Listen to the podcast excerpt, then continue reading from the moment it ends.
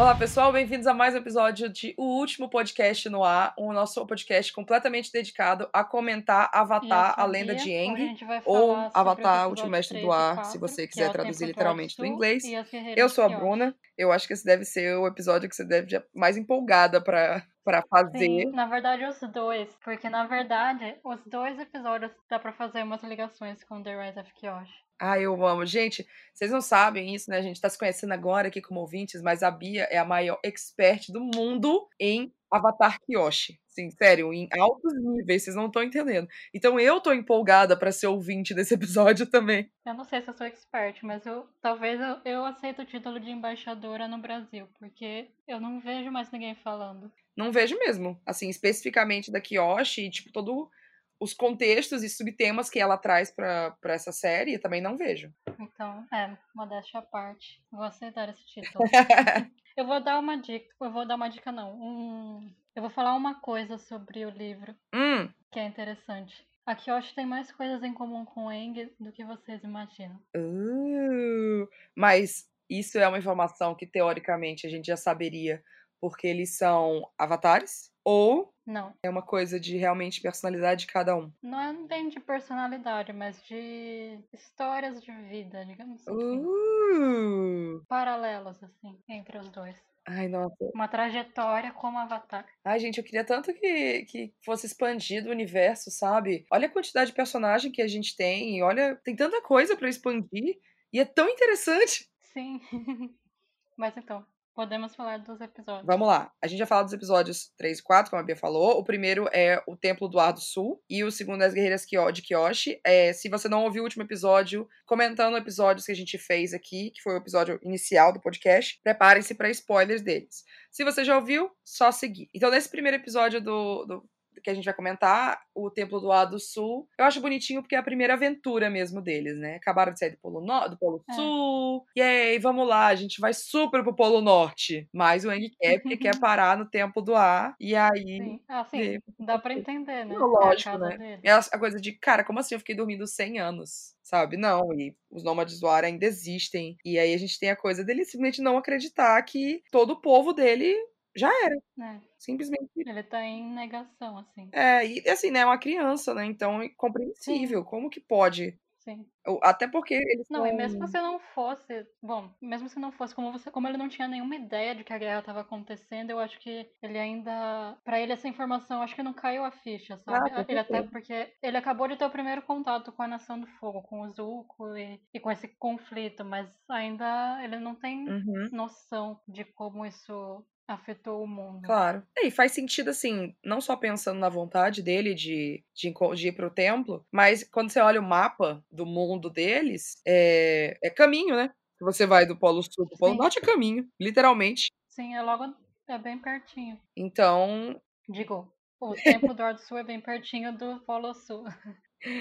É, são, te, são três templos. Para quem nunca viu o mapa, tem um mapa na descrição Não, do episódio. Quatro. São o templo do A do sul, do norte e do leste, né? Mas tem um do oeste. Tem? Também. Então eu acho que não tem, tem do norte. Eu acho então que Não, é que eu acho que não, não aparece no mapa, mas ele existe, assim. É porque ele fica dentro. É o das montanhas? Porque não. Tem um que é na Nação do Fogo, se não me engano. É, o do. Ou perto da Nação do Fogo. É o do Oeste, fica perto da Nação do Fogo, é. Ah, tá, eu sei. É, o do Oeste a gente vê muito mais lá na frente na série, né? Verdade, verdade. Eu não lembro do do Norte, mas tudo bem. Mas eles vão o lá do Norte no vai Sul. aparecer no episódio no final da temporada. Tá. É, esse é legal porque esse é o primeiro contato que a gente tem realmente com os nômades do ar, né? Porque só, só existe o Eng. O que mais a gente sabe sobre esse povo? E a gente só sabe, só aprende dele pelo Eng. E visitar os templos eu acho que são episódios é, sempre muito é legais. Único, sim, é o único. A nossa única referência é. para os nômades do ar é o Eng. E tem uma coisa que eu achei curiosa do, desse, que eu até fiquei pensando assim. No dia que eu assisti, eu fiquei, ué. E agora eu acho que a gente conversando faz, faz sentido. O Eng fala, tipo, o único jeito de chegar no templo do ar é com um bisão voador. E eu falei, bom, realmente, o único jeito é chegar com um bisão voador, porque é, é lá no ar, lá no alto de montanhas. Tipo, você passa da linha das nuvens. Como que a Nação do Fogo chegou? Se a gente sabe que, não vou falar um spoiler aqui, mais pra frente esse negócio do ar vai ser contestado e tal. E aí, como que eles subiram mesmo? A montanha? Na moral? Tem.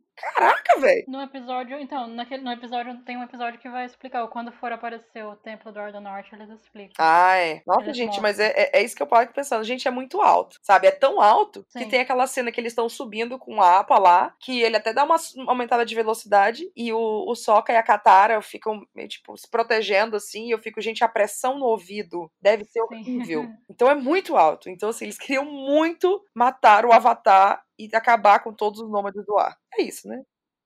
É assim que eles chegaram lá. Quer puxar alguma coisa? então, da, isso a gente tá falando do. do a gente tá falando da, da história principal, que é o Eng, uhum. a Katara e o Sokka visitando o Templo do Sul. Mas tem a, uma, a segunda história do episódio, que é a do Zuko, uhum. que é quando a gente conhece o Zhao. Zhao. Zhao. É, eu tava. É porque em português eles pronunciam Zhao. É, então. Eu tava lendo que, na verdade, a pronúncia correta é, é Zhao. É, é Zhao. É, é porque o ZH em mandarim, né, fica Já. Então é, ficou meio já, assim. É, eu, eu até eu fui na Wikipedia procurei o alfabeto fonético internacional. Uh! Isso é uma pesquisa, caralho. É. Aqui a gente traz informação de verdade. Tem que pronunciar direito, né, os nomes. É, é, é engraçado porque na, o, o Jiao, ele fala no, no, episódio como capitão. Só que depois ele, eu acho que ele vira almirante, né? E eu, fico, eu lembro muito mais dele como almirante Jal. E eu já ouvi falarem ele comandante também. Eu falei, ah, que inferno. Então, mas, mas, na verdade é isso. Nesse episódio, o Zuko cumprimenta ele como. O Zuko e o Airo cumprimentam ele como comandante. Não, como capitão, como capitão. é, como capitão. Aí ele fala que foi promovido pra comandante. É, depois ele E depois almirante. ele vai ser promovido pra almirante. Que inferno. eu nunca gostei de, de ranqueamentos militares assim, os nomes. E nunca foi interessante para mim. E olha que eu me interesso por muitas coisas, mas para mim isso sempre foi um saco. Eu nunca, eu nunca entendi. É, claramente. Isso também é, é, específico da Marinha, né? É, verdade. Essa, esse tipo de, de cada coisa. E o Jal é da Marinha mesmo. É, e aí é legal, assim, essa cena dele, quando o Zuko chega lá e, e encontra com ele num, num, num, porto, e eu acho que você até tinha notado, né? Um porto da, do Reino da Terra, que foi um território conquistado, e mais 18, a escolha da Nação do Fogo. É, ele. Você vê a comparação de, tipo, o navio do Zuko e os navios da, real, realmente da Guerra da Nação do Fogo. E a gente pensa, uau, o Zuko veio com um navio e atacou a, a, a, tribo da água. Eu vou pensar numa tradução é, do sul e, uau, um puta navio. E aí, na verdade, não, sabe? É, a gente não viu nem o comecinho da potência que a Nação do Fogo tem nessa guerra. Assim, uma potência Sim, militar e bélica muito, muito grande. Sobre o navio do Zuko,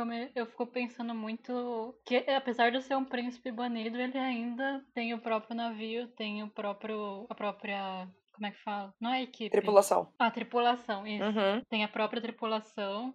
Se ele, se ele tem, tem tinha esse direito, se o Ozai hum. falou, ok, você pode ter um naviozinho. É, pra, eu vi muito como, ai, sai daqui, vai, toma, toma esse navio, vai embora e, e leva. É. Porque também pode ter sido assim, ele foi um príncipe banido, e aí o, esse navio e a tripulação foi quem levou ele para fora da Nação do Fogo porque ele foi banido. E ele simplesmente chegou e botou moral na galera, tipo, vamos caçar o Avatar. É. Eu pensei mais assim, né? Ou então foi isso, de, de o Ozai falou, ó, toma esse navio e fica longe daqui. Tipo. É, não duvido nada. É, é bem possível. Tem uma coisa curiosa desse episódio, justamente nessa cena, assim, que eles chegam no porto, que eu fiquei, ué, tem uma coisa errada aqui, porque o, o Iroh fala que o chá favorito dele é de ginseng. E eu fico, não, é de jasmim. Porque mais na frente da série ele fala que o chá favorito dele é de flor de jasmim. Ah, é? Eu não lembro disso. Eu lembro, eu lembro muito disso, porque eu, quando eu revi, eu tava revendo os episódios com os outros amigos, né, que estavam... Uma pessoa tava vendo os episódios pela primeira vez, e aí já mais pra frente, assim, já é segunda temporada e tal. E eu lembro claramente dele falar, ah, chá de jasmim é o meu favorito. E aí agora, quando eu vi esse daqui, eu falei, ué, é. Aí eu pensei, bom, pessoas são capazes de evoluir. É, um errinho. Errinho de continuidade. E mudar os gostos. eu... É, pode ser, pode ser isso também, mudar é, Eu acho que, que a coisa do, do, do, jasmim, da flor e tal, tem um significado, assim, depois, talvez. Não sei, né? A gente começa a analisar uma, uma série e várias informações, e a gente fica, hum, por que será que é ginseng? Deixa eu pensar aqui. E a minha vontade era pesquisar o que será que o chá de ginseng significa e o que será que o chá de jasmim significa. Mas talvez eu esteja indo longe demais. É, pode ser que tenha um significado. Nunca me ocorreu pesquisar sobre isso. Aliás, eu nunca tinha me ligado ligado que ele que tem esse errinho. É, eu acho que é só quando você tá com muito fresco na cabeça. E como eu vi esse episódio em que ele fala do chá de jasmim faz pouco tempo, eu, eu fiquei com isso na cabeça e foi. É, é, eu gosto dessa parte do Zuko também, e também assistindo isso, eu fico pensando como eu não tinha me tocado antes, como o Zuko não é só um vilão, sabe, da história. É, quando a gente começa pela primeira vez, eu só pensei, tipo, ah, o Zuko é o vilão. E ele tá mostrando o lado dele porque ele precisa preencher espaço na, na série. Porque é isso, e quer mostrar como ele é do mal e tudo mais. Mas, sabe, ele tá mostrando ali uma, uma história do personagem, e nesse episódio a gente aprende muita coisa sobre Sim. o Zuko. Muita, muita coisa. Eu acho que até no final do episódio, bom, a gente vai comentar depois, mas já tem, já começa a, a mostrar o conflito interno que vai ser é, o conflito interno que é próprio de todo o arco do Zuko uhum. na série. Total, total. Vamos voltar pro Eng um pouquinho. Eu amei o jogo de bola aérea, que é basicamente um, um, um air hockey, sei lá, misturado com aqueles aparelhinhos, sabe, de, de, de play center com um discozinho. Pra mim, aquilo ali é, é o bola aérea, é o air hockey. Ah, sei. Com, sei lá, com um cricket, porque cricket eu acho que tem isso de você tem que bater nos, nos pauzinhos enfiados na grama e botar a bola pra dentro. É verdade. E meio quadribol também. Achei meio uma mistura de tudo, mas eu amei. Não sei nome de esporte. mas é legal ver que até aparece depois do Reino da Terra alguns jogos, mas que tipo cada nação tem os seus esportes, as suas formas de lazer. É, e também é um jeito de ver como. Assim, a gente vai conhecer a Nação do Fogo pensando que usa a dobra de fogo para guerra. É isso. Usou a dobra deles para dominar outras, outras nações, enfim. É, e ver o Eng falar sobre, sobre a infância dele né, que também já tá, ainda tá rolando no caso, mas como ele usava a dobra dele sempre para brincar e para se divertir, para se locomover, a gente tem, a gente vai criando é, características e personalidade de cada povo, né? Seja vendo no, no, outro episódio, mais pro episódio 5, na verdade, a gente vê o Reino da Terra usando também de formas diferentes do que o combate, mas eu achei muito legal, pensei muito sobre, sobre como os operadores de IA simplesmente usavam é, para isso, para viver, pro dia a dia, e não pensando de um jeito tão sei lá, estratégia. No flashback do Eng, do Eng com o Gyatso, eles usam até pra. Não é cozinhar, mas eles estão fazendo bolo e eles usam a dobra de ar pra. Pra jogar o bolo na cabeça da galera. Não, não, mas pra, pra fazer o bolo também. Tem uma parte que eles mostram. Ah, é, ele, é a cobertura, né? Ele usa lá pra fazer o desenho em cima do bolo. Gente, o Gyatso. Pra moldar, é tudo. Né? Essa cena Sim. dele com. jogando o bolo tipo, dando uma puta lição sobre, ai, você, o avatar, e você tem que esperar as coisas, e você, quando crescer, vai entender. Agora me ajude aqui com esses bolos. E aí ele joga o bolo na cabeça da galera que tá meditando na moral. Sim. Gente, é muito bom. Ai, eu queria. Essas horas que eu fico querendo ter dobra de ar. Sim. Então, o Gyatso tem, apesar de ele ser um mestre, de ser super respeitado no tempo, ele tem esse lado mais, mais brincalhão e, e que também, é, como é que eu falo? Ele é como uma, quase uma figura paterna, né, pro Eng. Ele é um, sim, sim. uma referência de... A relação deles é, é muito é muito bonita e... Ai, dá até... Eu fico até triste de pensar. Cara, já que a gente tá falando do Gyatso, eu preciso falar. Que cena bizarra, assim, sabe? Eu acho que é uma foi uma cena forte demais. O Eng encontrando os restos mortais dele, né? Vamos dizer. Nossa, eu achei muito pesado. Eu também, eu fiquei pensando, nossa, eles mostram o esqueleto. É, então! Do Gyatso. Se ele tivesse encontrado o colar dele, lá, o, o coisa que ele usava, vou chamar de colar, né? Porque é um, é um símbolo religioso dele, no caso, mas aquele pingente, aquela coisa que ele usava no pescoço, mano, tudo bem. Ah, encontrei, isso significa muito ele, mas o esqueleto? Nossa, velho. A imagem é muito forte. Tipo. É, total. Mesmo, tipo, pra gente, a gente acho que uma criança assistindo pela primeira vez, não sei. Eu acho que não, não absorve exatamente o que é aquilo, sabe? Eu acho que tem, tem isso, assim. Eu acho que, sabe, ver o esqueleto, porque também às vezes a gente vê esqueleto e pensa como algo ah, tipo, esqueleto, sabe Turma da Mônica que tem o esqueletinho lá? Uhum, então sim. pensa no esqueleto às vezes como uma coisa engraçadinha e coisa de Dia das Bruxas, tem o esqueleto e tal, mas não associa diretamente com o fato de que ele foi torrado vivo. Ah, não, sim. Então. Mas nesse caso, nessa cena, dá pra associar diretamente com a morte. Nossa, né? é muito. Porque pelo contexto. É... Aí você vê muito que teve alguma coisa ali, sabe? Que você vê que tem vários soldados da Nação do Fogo. E aí eu fiquei pensando. Então dá pra ver que será se o Gyatso lutou com esses soldados? Ou, tipo, eles encurralaram ele ele era o último do templo, porque ele tá meio afastado, né, do templo. Ele não tá lá dentro, ele tá bem para fora, assim. Então, se eles não foram todos, outros encontraram ele por último e pensaram, bom, deve ser ele. E aí. É, é verdade. Eu acho que, que foi isso. Eles encurralaram o Gyatso e aí pra tentar se defender. Não sei, porque todos. Dá pra ver que os soldados morreram lá também. É, então, por isso que eu fiquei confusa. Então, ele provavelmente o Gyatso matou eles. Eu não sei se ele, se ele matou, né? Não sei se, sei lá, o templo revidou. Porque se, senão ele te, eles teriam sobrevivido e não estariam lá. É, não teria os capacetes. Mas tinha, tinha os capacetes, né? Ou tinham roupas e coisa também. Não, tem, eu acho que tem as armaduras. Hum. Se não me engano, deixa eu ver aqui. Eu tenho as imagens aqui. tem os recibos.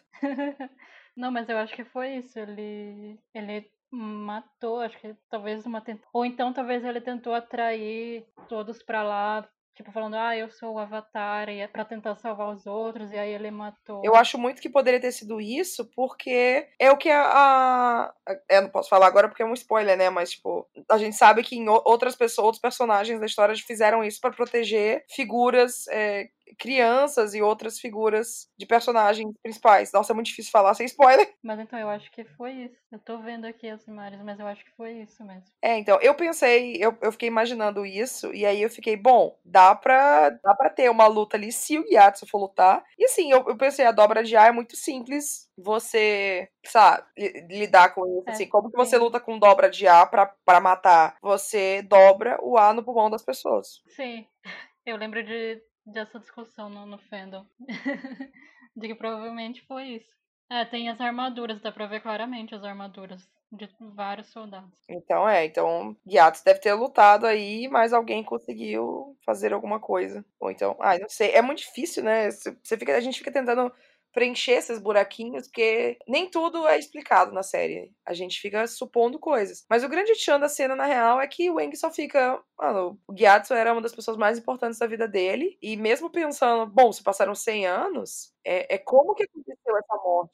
Né? É, obviamente ele não ia estar vivo, mas. É. Mas descobrir que a que a pessoa que é a sua figura paterna morreu assim, tragicamente. Violento, né? É, nossa, foi para mim foi uma baita de uma cena e, e essa cena para mim também tem a coisa do tem um, um, um, foreshadowing aí, né, que é essa coisa de você colocar uma informação e essa informação vai ser relevante lá na frente, você nem vai lembrar que essa informação existe, do, do estado avatar do Eng, tipo, como o estado avatar sendo ativado. Mais uma vez, é, inconsciente, né? Sim, não é que ele tava inconsciente, mas involuntariamente foi, foi uma coisa, foi um reflexo, né? Foi tipo um gatilho dele. E. Sim, é, gatilho. É, e o relacionamento dele com a Katara. Então, tipo, desde esse primeiro momento, eles nem estão tanto tempo juntos, assim, viajando nem nada. Mas a Katara já fica protegendo o Eng durante o episódio. Ela fica tentando evitar que ele veja essa realidade do, do que aconteceu no templo. E, e ela é a primeira pessoa que vai, tipo, eu vou tentar acalmar ele, eu vou tentar falar com ele. E já se coloca na posição de, cara, você ainda tem família, a gente é tua família e a gente tá aqui para você. Então ela já toma essa,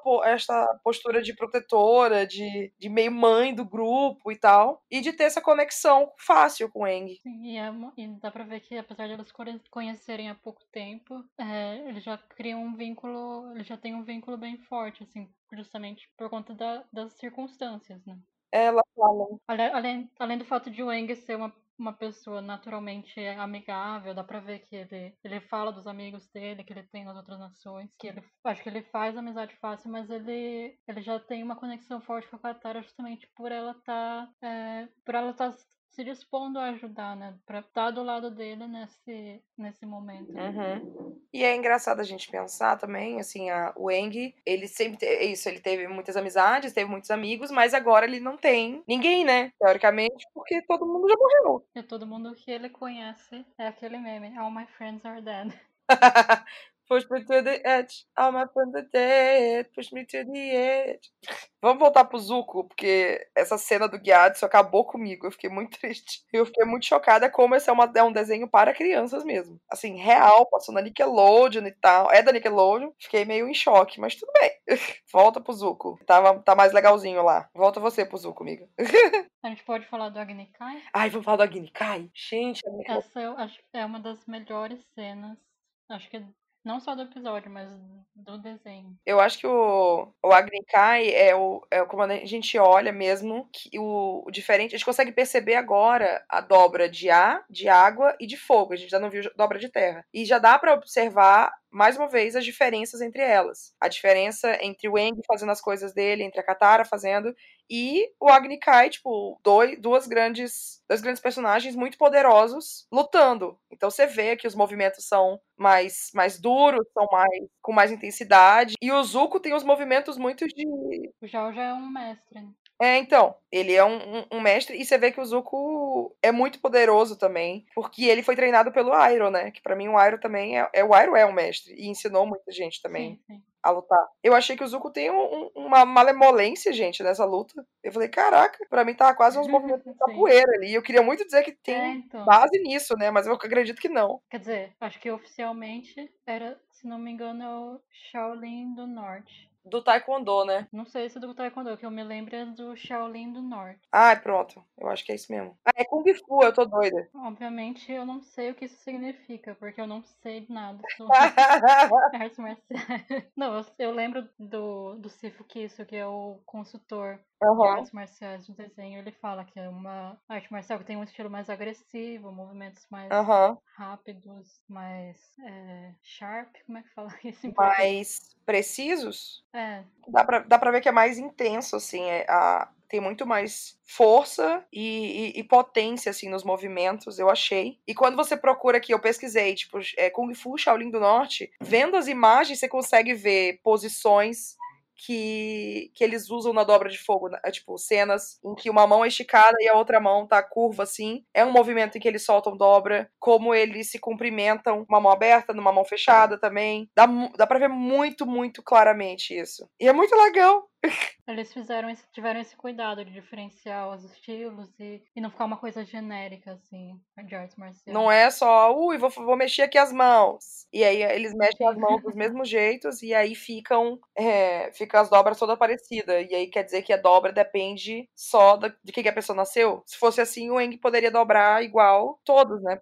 Poderia aprender. Eu acho que Sim, já saberia todos os elementos. É, eu acho que também a pesquisa deles em fazerem as dobras inspiradas e realmente muito fiéis a diferentes tipos de artes marciais é, mostra também a preocupação em, em, em, representar personagens asiáticos com, sabe, botar a cultura asiática que gente, existe no nosso mundo realmente nesse mundo. Não é só a, o fenótipo dos personagens. Da forma diversa que é. Não é, um, não é um negócio monolito, não é um negócio. Exato. Não é só tipo, ah, toma aqui esse fenótipo, todo mundo tem essa aparência. E pronto tá aí seus personagens ascendência asiática. Não, os elementos realmente vieram disso, né? A gente falou na, no outro episódio do, do como é o, o povo da água é um, um, povo nativo, né? São povos indígenas, povos originários. E dá para ver isso no dia a dia deles, na convivência deles, nas estruturas e tudo mais. Mesma coisa com o reino da terra, do fogo e do ar. Aliás, eu queria comentar, falando nisso, nessa coisa de diferentes culturas, uma coisa que me incomoda um pouco é o nome, é, do o termo Agni Kai. Por quê? O que, que significa? Eu não sei. O Agni é do sânscrito, significa fogo. Tá. Também é o nome de uma divindade, a divindade do fogo, se não me engano. E Kai é do japonês, que é encontro ou reunião. Então seria um encontro de fogo, a tradução literal. Mas me incomoda que eles misturaram palavras de línguas diferentes. Hum. Não sei se chega a ser um super problema, mas, mas eu fico pensando, não poderia ser, sei lá. não, não poderia ser assim, simplesmente alguma palavra, usar tudo em, em, japonês, já que vai usar kai pro fogo, ou usar tudo é. em sânscrito, né? É, então, isso. Uma coisa mais coerente, assim. Eu acho que, assim, tem um processo deles de vamos encontrar algo que soa legal. E Agni Kai soa legal.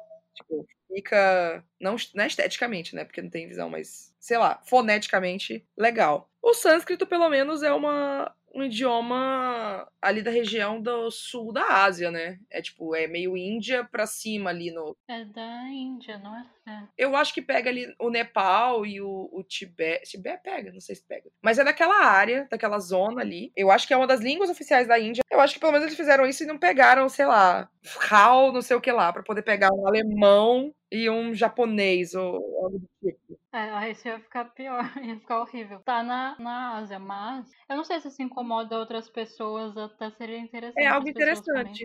Isso. Já sabia dessa informação, ou soube agora, o que, que vocês acham? sobre isso. É uma boa informação, amiga. Eu não sabia que era essa mistura de dois. Tudo bem por, por serem duas línguas asiáticas, mas. É, não, eu entendo. Se pelo menos tivesse tido essa, essa coerência. Também não sei, também não é um grande problema, mas é, é uma coisinha que me incomoda. Nessa questão de língua tem, tem algumas coisinhas que.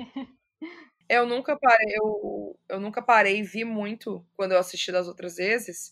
E aí, dessa vez, reassistindo, eu tô tentando prestar mais atenção e pausar e ir atrás dos significados, é, os nomes, só que muitos dos nomes são, são criados mesmo, né? Tipo, ah, vamos pegar alguma coisa aqui, vamos inventar. E principalmente dos principais, mas. É, a maioria é inventado. É, e aí eu fico, bom, eu acho que eles tentaram não não deixar tão próximo ao que significa em algum idioma que a gente conhece, também para não pesar muito no significado e isso limitar a construção de personagem que eles podem ter. É a minha teoria com relação a isso. Naquela lista que a gente tem do, dos nomes dos personagens e tal, tem alguns que são nomes chineses, tradicionalmente, tem uns que são japoneses, meio coreano, enfim, mas mas a maioria é inventado. Eu acho que vai muito disso de construir o personagem, sabe? Eu não vou, sei lá, se você botasse um personagem com um nome puxado para tradicionalmente japonês, ele necessariamente teria que ser o quê? Da nação do fogo, porque vai com Kung Fu, ou não poderia ser da nação do, da tribo da água, porque ali se refere a povos nativos, então talvez por isso. Mas é uma boa, é uma boa coisa se pensar quais são os nomes e as palavras que são usadas inspiradas nos idiomas da gente. Nossa, dá muito pano pra manga isso. A gente vai falar sobre isso, eu quero falar sobre isso, é uma das coisas que eu quero falar.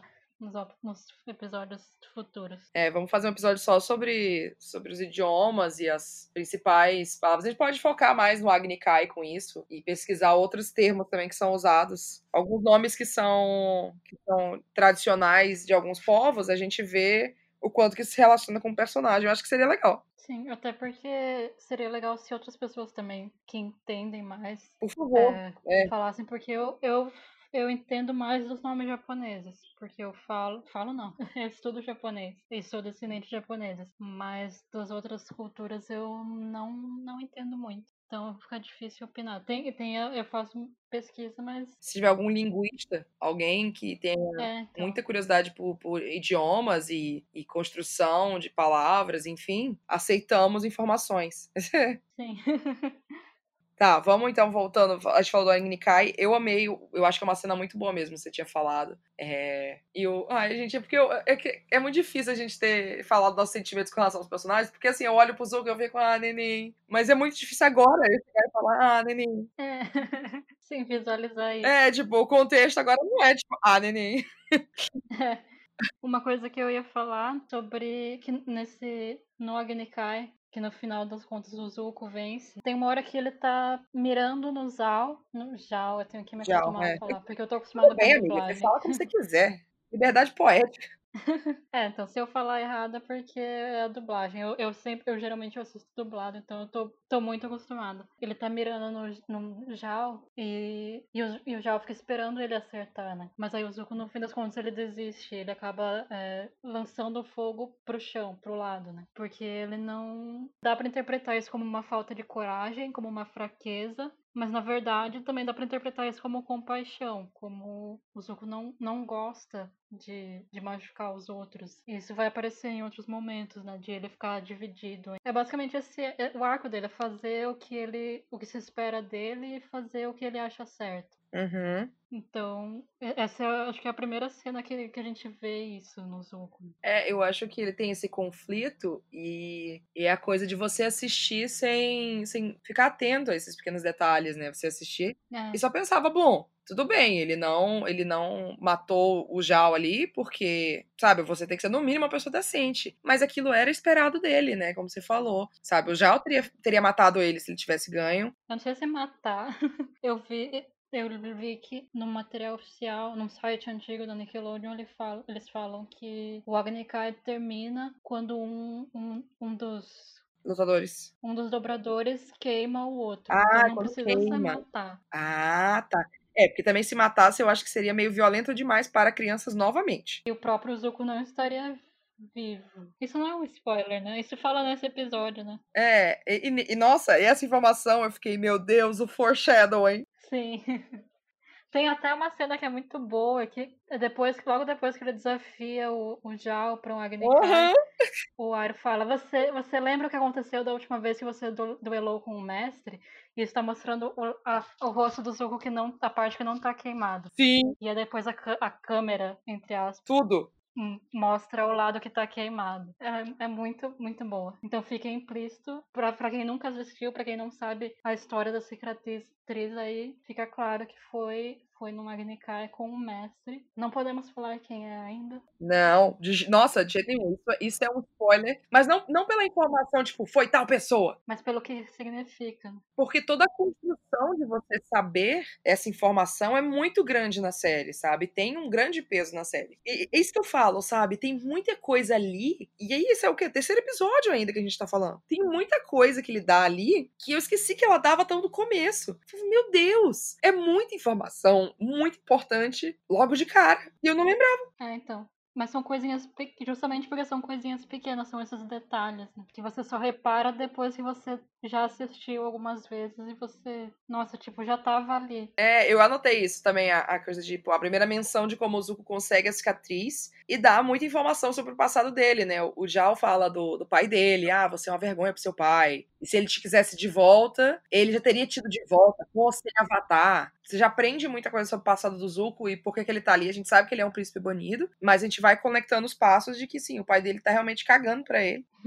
e que toda a Nação do Fogo acha ele uma piada, assim. Toda não, né? Mas o Jal, como sendo um, comandante, um comandante alto escalão da, da, da Nação do Fogo, do, de, exército. Se ele acha, provavelmente outras pessoas acham. Ai, gente, é, é, é, um episódio muito zuco, assim, apesar de ser. É um episódio muito de passados, né? O passado do Eng ali, ele encontrando. O passado dele encontrando o presente. E o Zuko também. O passado dele encontrando agora como que eles se conectam. Ai, é muito bom esse episódio, eu gosto. Eu gosto muito desse episódio. Sim, é. Nossa senhora. No começo do episódio, o Eng ele tá em negação uhum. sobre o genocídio da, dos nômades do ar. E o Zuko mesmo, ele vive a própria negação, que, que dura por muito mais tempo, que é essa negação de que o pai dele gosta, no fundo, ele, acredita, ele quer acreditar que o pai dele gosta dele, quer ele de volta. E ele passa muito tempo se iludindo, né? É, porque é isso, né? Você, tá, você acredita que a pessoa que é biologicamente programada para aceitar você e pra amar você só tava cumprindo ordens, né? Ele, como Senhor do Fogo, ele não poderia,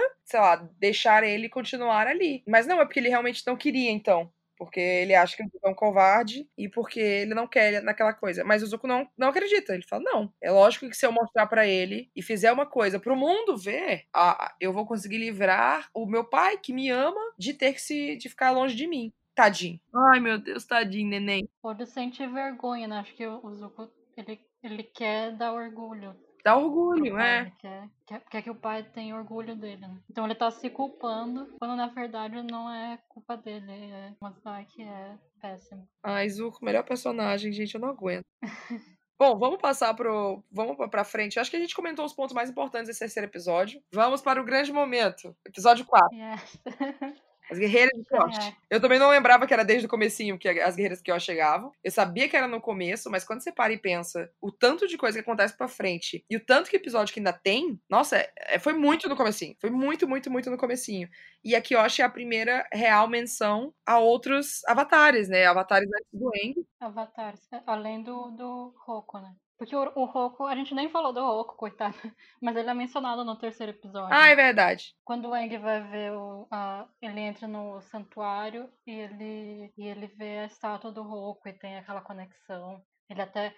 Aliás, isso é uma coisa importante, na verdade, que a gente não falou. Tem a cena importante. Nossa, não, verdade. Vamos voltar pro terceiro que tem a cena importante. Quando ele entra no santuário, né? Que ele entra no, no estado avatar, ele descobre o, o corpo do Gyatso. E ele entra no estado avatar, todas as estátuas brilham. E, e não só lá dentro, como no mundo inteiro. Aliás, tem uma, uma imagem que eu peguei, que eu nunca tinha reparado, eu só reparei agora, dessa vez que eu fui assistir, que é o templo tem um templo no Reino da Terra que tem um mural que mostra outros avatares do Reino da Terra. Nossa, eu não vi Entre isso. Eles aqui, ó.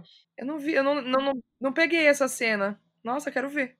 Tem no, na, no, no, na pasta com as, com as imagens. São cinco avatares do Reino da Terra. Entre eles tem uma mulher no meio. Ela tá em destaque, assim, tem até um sol brilhando atrás dela. Quero crer. Eu não sei se foi a primeira, mas eu imagino que por serem só cinco, devem ser talvez os, os avatares mais importantes da história do Reino da Terra os que tiveram maior impacto, assim. E entre eles está a Kyoshi. Aliás, não sei se é a primeira se aparece alguma uma estátua da Kyoshi no santuário, mas na verdade essa cena tem alguns erros de continuidade. Que tem horas que aparece um homem do lado do Roku, aparece a estátua de um homem. Eu ia comentar isso, porque eu pensei muito na, nessa coisa do tipo, nossa, o Roku foi o primeiro falado, mas, e tem a estátua dele, mas você não vê tão, tão Chan quanto a no próximo episódio. E aí eu pensei, bom, se tem o Roku, o próximo do lado dele vai estar a Kyoshi. E aí parece um cara. E eu falei, ué. E eu fiquei confusa também, porque a estátua do, do Roku não tá, sei lá, numa ponta ou bem no meio da, de uma linha. Eu falei, como que organizaram essas estátuas? Essa organização não faz sentido. É, eu acho que tá, tá quase no meio. Eu acho que talvez eles deixaram é, o espaço do meio para o próximo avatar depois do fogo, que seria um nômade do ar. Então talvez eles tenham organizado. Mas eu, eu fico pensando que eles têm que reorganizar isso de tempos em tempos, né? Porque... Eu achei mal organizado. Eu achei que essas estantes precisa dar uma. Precisa dar uma geral disso aí. Essas estantes estão meio bagunçadas. Mas então, dá pra ver que tem primeiro tem um avatar do. Aliás, tem uma eu tô vendo aqui a sequência de imagens. Eu abri aqui também. Mostra o Kuruki, mas antes do Kuruki mostra um, um avatar nômade do ar que não é a Yang Shen. É. Que é o avatar que veio antes dele, que a gente sabe. É, eu acho que é erro de continuidade mesmo. É, sim, sim, é isso. Tem um quadro que aparece o Kuruki e depois e do lado a Kiyoshi. Então tem um quadro que ela aparece, mas depois nos outros quadros aparece um homem do lado do, da estátua do Roku. Nessas cenas aqui do, do Roku eu consigo ver que tem mesmo um homem com uma espada, né? Muito estranho. É erro de continuidade, enfim. Kyoshi, apagamento do Akiyoshi, apagamento bissexual. Eu acho, é, eu acho que essa cena do, dos olhos da, do estado avatar que ele entra e todos os olhos brilham, isso é muito importante porque no mundo inteiro isso acontece. Então você vê no templo da. Tem templos tipo, no Reino da Terra, na, no Reino da Água e no Reino do, na Nação do Fogo também. E aí você tem a cena de um, de um sacerdote do fogo falando: avise o Senhor do Fogo que o avatar retornou. E gente fica, ih, agora fodeu. Porque até então, pouquíssimas pessoas não só sabem que o Eng tá, tá vivo e que ele tá ali, como, tipo, bom, o Avatar morreu, né? 100 anos, ele não apareceu aqui, então deve ter morrido. E nunca mais vai voltar, porque quebraram o ciclo, mataram todos os nômades do ar. Então ele não tinha como renascer, então quebraram o ciclo do Avatar, que é fogo, ar, água e terra. É, é esse mesmo. Contando do Eng, ar, água, terra e fogo no caso. Os mais, os mais recentes, assim, nessa que a gente conhece mais ao longo do universo inteiro. A gente tem a Kyoshi na Terra, o, o Roku do, do fogo, o Eng do ar e aí a Korra pra frente, no caso, depois do Eng, que é da água. É, mas antes da Kyoshi tem o Kuruki é. e a Yangshin. Que é o Kuruki. Aqueles também só são mencionados no final do, do desenho. É, não, eles não são tão, tão, tão personagens tão grandes, assim, tem tanto espaço. Acho que dos avatares antes do Eng, os que tem mais destaque são o Roku e o Yakiyoshi mesmo. São os dois mais próximos, né? E, e tem essa conexão com as guerreiras Kyoshi, e a questão do Roku ser um, um, um avatar da Nação do Fogo, que é o, o ponto mais distante do Eng pra... É, assim, em termos de conexão, né? Não é o o oposto mesmo, porque o oposto é o da Terra. É, mas tem outras conexões importantes, né, que a gente Mas não vou falar. Depois. O que mais me chamou a atenção foi esse mural mesmo no templo do Reino da Terra. Gente, eu queria, eu vou procurar depois essa cena desse mural, porque eu não prestei essa atenção, mas fiquei interessada. Eu acho que é uma baita de uma cena. Isso é uma coisa importante que eu precisava falar desse episódio. Eu acho que agora a gente pode, pode ir pro quarto. Bia, Toca aí. Meu momento. My moment. Eu acho que a primeira coisa que chama atenção é que o pessoal da ilha. Assim, não, não sei se é a primeira coisa, mas é, o pessoal da ilha de Kyoto, eles usam, apesar de ser o reino da terra, eles usam roupas azuis.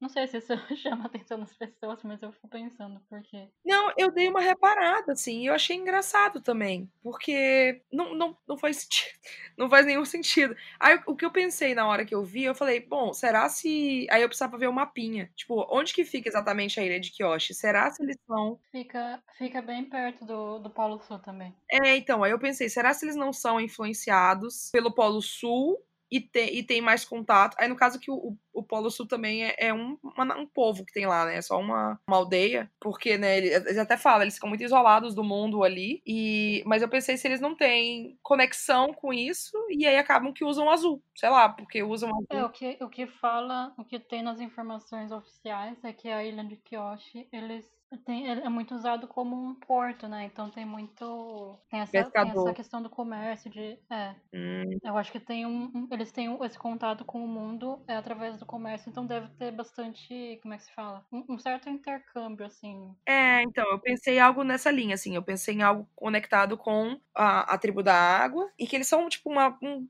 uma terra de pescadores, né? Então, para fazer essa conexão com a, com a, pesca e a água, por isso eles usavam azul e talvez porque eles querem não tão envolvidos tanto no, na coisa da guerra, que eles são uma ilhazinha, são lá, a ilhazinha, estão lá na deles, é, e eles têm só o tem só, né, no caso, tem as guerreiras Kyoshi, que são os protetor, as protetoras da ilha, mas não são necessariamente é, uma força militar que tá recrutando e indo pra guerra junto, sabe? Mas é até interessante que é, na verdade, uma coisa que eu ia falar é que os nomes dos personagens da Ilha Kyoshi são todos nomes, ou nomes japoneses, ou nomes, é, ou palavras japonesas. Hum. Então, tem Asuki, que Suki significa gostar em, em japonês. É, Ai, olha o foreshadowing. Koko, que é. é, não sei. É.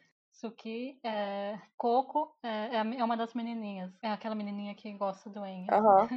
É um nome japonês, nome de, de menina, de mulher. O, e o Oyade, que é o, o chefe, o chefe, o, aquele senhor que aparece. Sim. Que é. Oyade significa, pode ser pai e pode ser é, um termo que usa para se referir a, a, um senhor. Tipo, como a gente fala tio, sim, sim. então tem esse sentido de, de senhor, de homem, um homem velho, é, eu acho que isso pega na coisa do de tipo, se for para usar palavras dos nossos idiomas que existem, vamos dar um significado para elas, né? Então, isso, ele significa pai ou um senhor mais velho, uma coisa assim, faz sentido, né? Ele é o, o líder ali da, daquela ilha, o prefeito, vamos dizer, sei lá. É, Kiyoshi também é uma palavra com origem japonesa? É, o nome da Kiyoshi, a escrita oficial K-Y-O-S-H-I, uhum. essa forma de escrever, na verdade, em japonês seria lido Kyo, Kyo, uma sílaba só. Mas a gente fala Kyo, Kiyoshi, né? Uhum. Só que o nome, na verdade, é Kiyoshi, com um O fechado. E é um nome mais comumente usado para homem. Mas eu acho, acredito que a origem era era para ser do japonês, mas tem esse problema de pronúncia e de escrita e de gênero.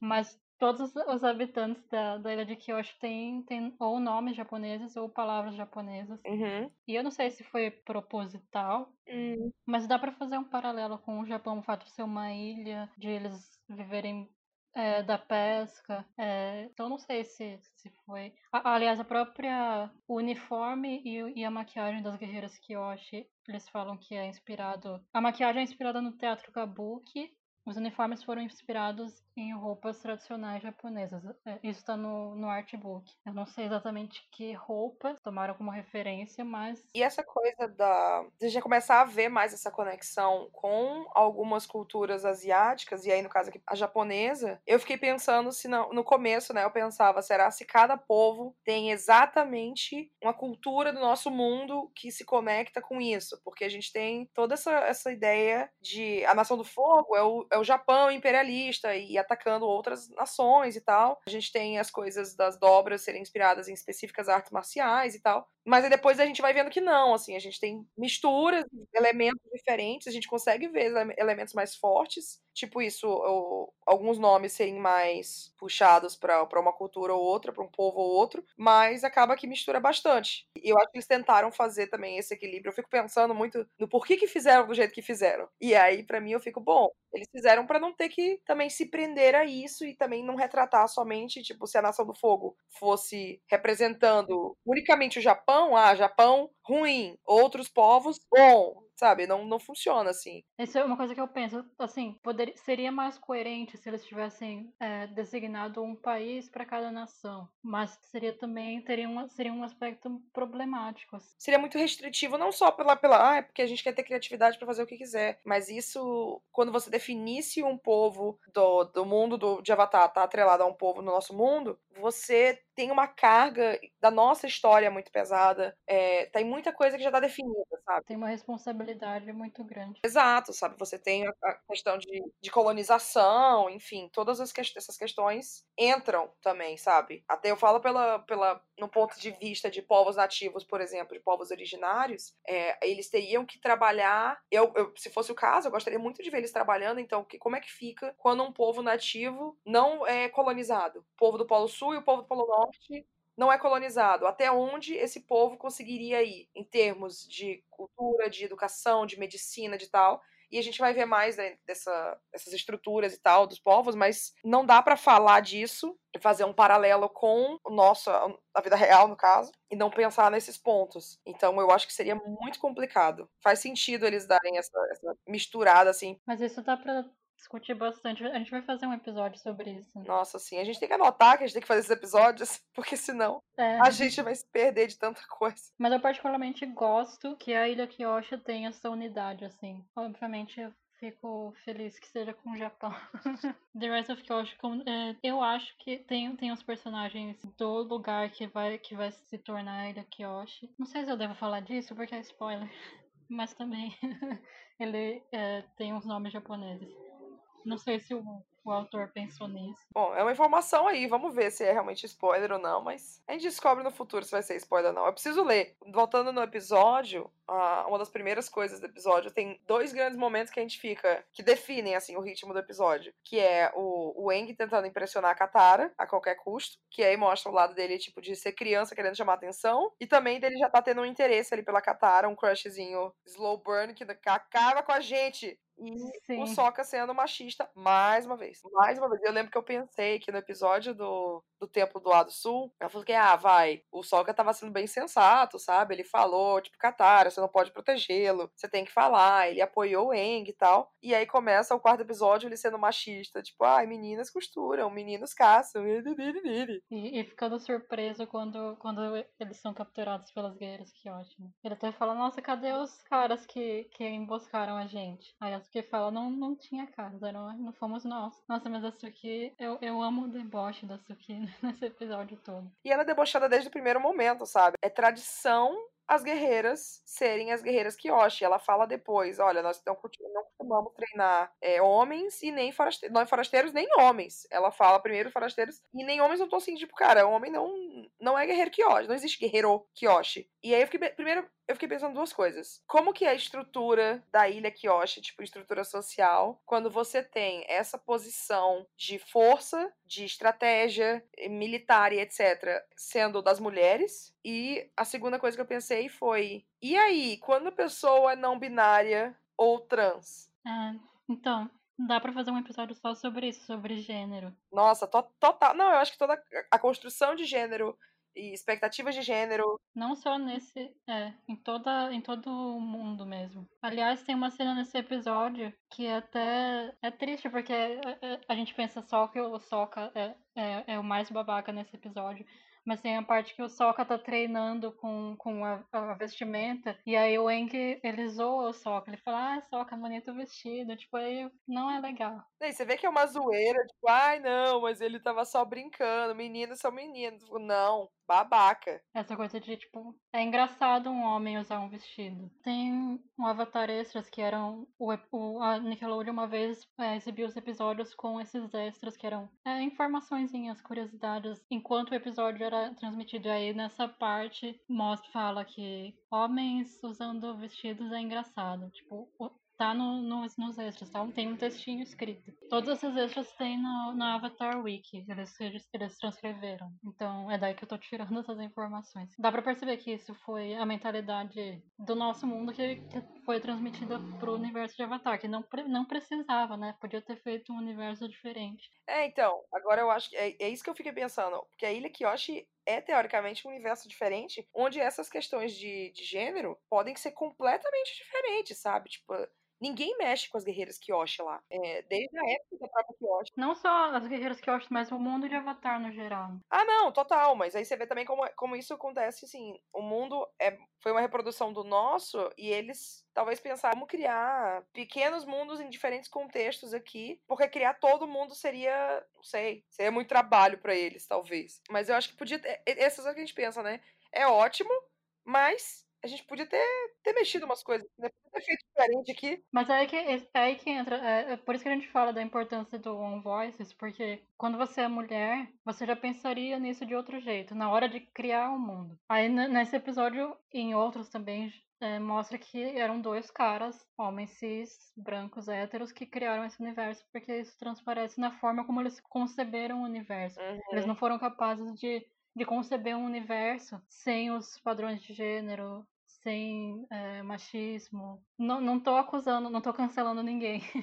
Porque até, eu acho que eles evoluíram muito, dá pra perceber. Sim, não, total, até, dá pra ver sim. Porque a gente vê, pelo, pelo que a gente vê em The Legend of Korra e em The Rise of Kyoshi, eles evoluíram muito. No começo eles tinham essa mentalidade, essa coisa tipo, é tão, tão, que já tá tão fundo na nossa cultura que na hora de criar um outro universo a gente acaba transferindo isso sem nem pensar, assim. Sem nem pensar que podia ser diferente. É, eu concordo total. Eu acho que a gente vê uma evolução na série e, e tem certas coisa, assim, o primeiro. Esses primeiros episódios passaram ali, o que? Em março, mais ou menos. Mais ou menos a mesma época que a gente tá soltando esses episódios aqui, só que 15 anos atrás, no caso. Em 2005. 2005, sabe? 2005 foi muito tempo atrás. E, e eles provavelmente produziram um pouco antes, né? Eles começaram. Isso não quer dizer também que, ah, nossa, é por isso que é assim. Não. Eles poderiam muito bem não ter reproduzido isso e ter sido, assim, não pioneiro, porque já tinha gente fazendo, no caso, mas talvez pioneiros em Homem Branco, não se, é, se preocupando. É. Eu vejo nos quadrinhos, e a gente vê mais pro final da série, e, e vê em outras coisas como trazer outras pessoas para tocar o universo fizeram diferença. Então, por exemplo. Acrescenta muita coisa. Total. O, os quadrinhos, durante vários arcos, quem tocou a produção deles foi o, o Jin Luan Yang, que é um autor de quadrinhos que eu amo do fundo do meu coração, que faz um trabalho muito da hora, sabe? E, e eu vejo diferentes preocupações. Ele colocou coisas que provavelmente o, o Brian e o Mike não teriam pensado. Exato. E eu, eu fiquei muito feliz feliz quando foi anunciado que eles iriam voltar a trabalhar com os quadrinhos também. É, eu não lembro se eles vão trabalhar nos próximos arcos de Yang ou nos arcos de Core agora, eu acho que é no de Core. Mas o Jin Wei Yang, ele é sino-americano, né? E ele tem outras preocupações ali, ele pensa nos conflitos de forma diferente e dá para ver. Dá para ver como é diferente os personagens. Ele tem a vantagem de estar tá no momento da série bem mais à frente, né, do que aqui quarto episódio, mas ainda assim, quando você coloca uma pessoa asiática, quando você coloca uma mulher, quando você coloca uma pessoa não branca cuidando das histórias que se conectam diretamente com elas, é diferente. Sei lá, velho, eu, eu senti falta de, eu sinto falta dessa desse on voices no Avatar às vezes. Assim, né? Para homem branco eles fizeram um ótimo trabalho. Sim, sim. Foi melhor do que a maioria das coisas já feitas e inspiradas na, em culturas asiáticas. Mas podia ter sido melhor. Então, inclusive, eu tenho esperança de que no live action eles melhorem essas Nossa, coisas. Assim. Sim. Assim. Tipo, eu espero que o live action não tenha. Não digo o machismo do Sokka, porque isso é muito importante no arco dele, mas eu gosto muito da cena que ele, ele se desculpa e ele fala pra Suki que ele quer ser treinado por ela, né? Eu acho que o Sokka, ele tem essa necessidade, foi deixado, os outros homens da, da tribo foram lutar na guerra, e ele ficou como o único. A única figura masculina, assim, mais velha. E eu acho que ele sentia a necessidade de se provar um guerreiro. Ele sente necessidade, na verdade. É, é uma parte do arco dele, né? Ah, total. Ele quer, quer ser treinado, ele, ele não tem não tem ninguém para treinar ele, assim como a Katara não tem ninguém para treinar ela. Ele também quer aprender a ser guerreiro. E é muito legal que a primeira a primeira professora dele foi a Suki. Ah, é verdade. Nossa, não tinha parado de pensar nisso foi um homem, foi uma mulher, que foi a primeira lição dele na, na, nessa arte de, de, ser um guerreiro. Depois ele vai ter outros professores, a gente vai ver, mas a primeira professora foi a Suki. Sim. Nossa, eu não tinha parado me tocado disso, amei, amiga. Ele precisa ser esse, esse homem que luta e que é forte, e porque é isso que ele foi ensinado, né? Ele foi ensinado, porque isso é uma coisa do povo também. Aí entra a coisa do a figura masculina em cada um dos povos desse mundo, né? Então, lá eles foram ensinados que os homens lutam e são e caçam e fazem isso. E as mulheres fazem, costuram, cozinham, entre tudo isso. Tudo isso a gente pode falar nesse episódio sobre gênero, porque eu acho que é um, é um dos episódios que eu tô mais empolgada para gravar, na real. Uma coisa que eu gosto desse episódio é que a gente tem a primeira. Eu acho que é a primeira running gag do, do, desenho, que o running gag é aquela piada que acontece de novo, de novo, de novo, de novo, que é o cara com a espuma na boca quando vê o Avatar. É, é muito bom. Super fã do Avatar. Ele, para mim, esse cara é a definição de todos nós fãs de Avatar quando vê que vai ter alguma nova notícia sobre o universo de Avatar. Sou eu, The Rise of Kyoshi. Fui eu quando saiu a capa The Shadow of Kyoshi. Eu, quando a Netflix anunciou que vai ter o live action, é, está terminantemente proibido falar sobre o filme neste podcast. A gente não fala sobre o filme, porque aquele filme não existiu. É impossível aquele filme ter existido. Então, a gente só fala do desenho e do futuro live action que vai ter. Eu fiquei bem empolgada, assim, porque justamente eu acho que as coisas que, que o desenho faltou ou, ou, ou fez, fez bem, assim, mas assim, querendo não é um desenho. Então, ter os atores com as etnias certinho, e não só, tipo, alguns atores, é o fucking universo inteiro, cheio de gente não branca. Então eu tô, tipo, por favor, sabe, me dê uma série live action, fantasia e aventura. Sem brancos. Sabe, é tudo que eu quero na minha vida. Tudo em minha vida. Vamos continuar então no que acontece na ilha de Kyoshi, que é o primeiro momento em que o Eng se sente avatar, né? Tipo, um avatar, não não de se sentir o avatar porque tem o poder e tal, mas ser um avatar no mundo. Sente a responsabilidade, né? É, e ele, ele é reconhecido, então ele sente o, o ele fica empolgado, né? De ser a que a fala. Eu fico empolgado, é, que bom que você tá empolgado em ser o avatar, mas bota o pé no chão. E também ele, ele vê o que, que ele vai precisar fazer, sabe? A, a luta que ele tem com o Zuko ali ele vê a destruição que a luta causa. E ele se sente culpado. E como a presença dele trouxe coisas boas, mas também vai trazer destruição e problema e inimigos, né? Entre aspas, pra, para onde ele for. Mostra os dois lados da moeda, o prestígio e também a, a, responsabilidade. Que ele já sabia que teria, mas é a primeira vez que ele tem que de fato lidar com isso, sim. Uma coisa é você ter, saber, ah, esse avatar é um peso e tal, mas aí é a primeira vez que ele tem que é, encarar isso de forma concreta, assim. E eu reparei, eu lembro que a gente comentou no outro episódio, no, no 1 e 2, o primeiro confronto do Zuko com o Eng, é, o Eng praticamente não lutou, né? Ele só desvia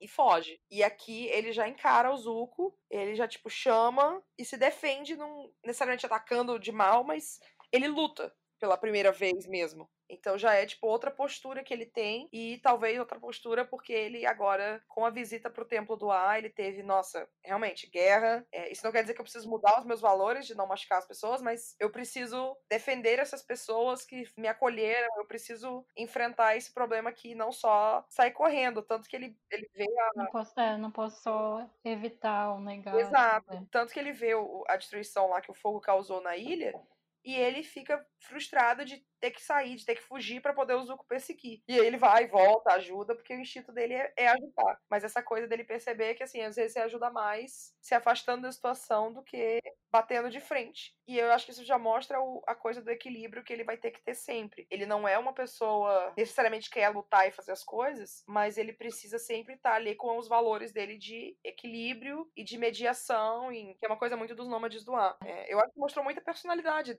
dele nessa situação. Uhum. Tipo, é o primeiro momento que você vai aprendendo a personalidade do Eng que vai carregar ele durante muito tempo né, na, na série. O estilo das guerreiras de Kyoshi, que elas falam que fala que não é sobre é, não é sobre força, mas é sobre usar a força do oponente contra ele, que é na verdade é muito similar ao estilo da, da dobra de água, na verdade. Tem algum episódio, acho que o aqui isso é meio que spoiler. Mas o, o ele fala disso mais pra frente, que é uma coisa que ele aprende, não vou falar o que, mas ele aprendeu uma, ele desenvolveu uma técnica inspirado no estilo da dobra da água, que é de usar a força do oponente contra contra ele, né? E é o mesmo estilo das guerreiras de Kyoshi. O, é, e aí isso mostra mas também a, a coisa da conexão das, do Kyoshi da ilha de ser uma coisa meio puxada pro, pra tribo da água, né? Talvez tem ali uma conexão mais forte do que a série explica. Elas são. A luta da Kyoshi são. não é usando nenhuma dobra. Elas lutam um próprio estilo sem dobra. E também isso é legal, né? Você tem ali. A gente já teve, né, o Sokka como não dobrador lutando e tal, mas as Kyoshi são tipo um grupo organizado de lutadores não dobradores. Sim, e é legal que elas foram criadas pela Kyoshi, que, é o, que era o Avatar, então não era qualquer dobrador. Mas mesmo assim, ela desenvolveu um estilo de luta que não usa a dobra. E The Rise of Kyoshi explica. Explica a maquiagem, explica de onde vem os leques. Não posso falar. Vocês vão ter que ler. De preferência quando a Bia conseguir traduzir. Já estou, já estou traduzindo. Agora, se vai ser publicado, é outra história. Alô, editoras. Se for falar com alguma editora, amiga, você já manda esse episódio aqui para ser parte do seu portfólio de. Manda o episódio e manda as reações das pessoas, porque espero que tenha uma reação de muita gente falando. Eu quero ler esse livro.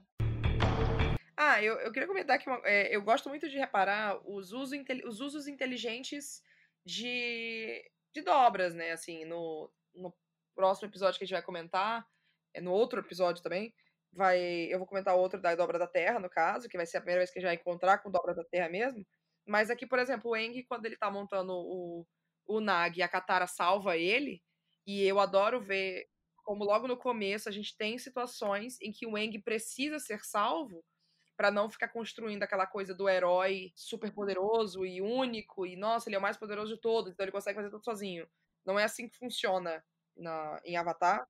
A Katara dobra a água que tá nos pulmões dele para poder ele respirar de novo. Eu falei, cara, é muito inteligente, sabe? Tipo, é isso. Dobra de água é muito inteligente. Vamos salvar a pessoa afogada. É bom que a gente vai vendo a evolução da Katara assim, gradualmente, porque ela não, ela não tem ninguém para treinar ela, mas ela tenta é, treinar por conta própria. Tem até uma cena que ela, o Eng tá, tá falando com ela, ele tá falando que vai montar, é, ele vai montar o Nag e a Katara tá treinando, não. E, tipo, são coisinhas que a gente não repara, vai mostrando ela treinando e ela usando. Então, tipo, quando ela realmente domina a água, você vê que não foi algo que aconteceu do nada, foi uma evolução. Acho que em todos os episódios sempre tem alguma coisinha que você vê a Katara avançando. Né? É, a gente dá pra ver que ela, ela quer realmente treinar e aprender e ser uma grande dobradora de água. Tipo, isso, isso é uma coisa muito consistente dela. Quando a gente para e pensa no, no, no geral, assim, a vontade dela de aprender e, e, dominar a dobra da água é uma das coisas mais consistentes, assim, da série. Então, tipo, ninguém pode falar que, que a Katara aprendeu do nada, porque... É, a gente vê mais ela usando a dobra da água do que o Eng, assim, até, tipo, ele praticando, a gente não vê ele praticando dobra de água ou, ou... dobra de ar não, né, mas a gente não vê ele praticando tanto quando a gente vê a Katara. Se a Katara é melhor do que Eng, sim, talvez. Tem um episódio que mostra que o Eng ele pega algumas. Ele aprende muito rápido. E a Katara até fica. A gente vai discutir, né? Fica até um pouco ressentida. Mas no geral, assim, no final, mais tarde, eu acho que no geral a Katara é uma é, é melhor que o Eng. Reparei como esses dois episódios a gente foi apresentado a muitos há muitas informações e muitos personagens também. A gente tem o, o Monge Gyatso, a gente tem o Jao, a gente tem a Suki, a ilha de Kyoshi em geral, tipo, o povo da ilha de Kyoshi. A própria Kyoshi, né? A própria e Kyoshi, o Roku, os outros avatares. Uma menção já ali mais, mais próxima do Senhor do Fogo, quando o sacerdote fala, ah, fale para o Senhor do Fogo que o avatar retornou. Ele não aparece, não tem nada demais assim, mas a menção direta para ele ali, tipo, estamos no Reino do Fogo, e ele tá falando ali diretamente. Enfim, tem muitos personagens e muita coisa. Eu acho muito da hora. Para mim, eu tô ficando maravilhada com isso. Eu ainda vou falar isso em alguns episódios. Cara, é muita coisa que a gente aprende logo no início. É muita coisa e não fica desgastante. É impressionante isso. Eles fazem isso de um jeito que, assim, você assistindo pela primeira vez, você nem, nem percebe, assim. É, não, você. Ah, tô assistindo aqui. Ah, tá bom, essa informação. Por isso que é, o, é a série do foreshadowing, a série de jogar informação para você colher depois. Tudo vai, vai voltar. Como o bumerangue do Soca. Nossa, a gente Tudo podia bom. mandar chamar os momentos de foreshadowing de bumerangue do Soca. Porque foreshadowing não tem tecnicamente uma, uma, coisa em português. A partir de agora, todo foreshadowing vai ser bumerangue. bumerangue. Amei. Se vocês quiserem episódio só sobre Kyoshi, fala pra gente. A gente já vai fazer, mas assim, vai ser muito bom saber o que vocês nessa personagem específica, porque significa bastante para todos Sim. e principalmente para a Bia. Sim, por favor. Então é isso, gente. Mais um episódio sobre Avatar. Episódios 3 e 4 agora já foram também. Lembrando que o próximo episódio vai ser sobre um tema geral, sobre uma coisa que não vai ser acompanhando os episódios. Eu, o próximo episódio de episódios é mais lá pra frente. Obrigada, Bia, por gravar mais um comigo. E agora a gente vai falar Obrigada. sobre os 5 e os 6 no próximo. Se vocês quiserem acompanhar a gente, estamos no Twitter. Os nossos links estão aqui na descrição desse episódio. Até a próxima!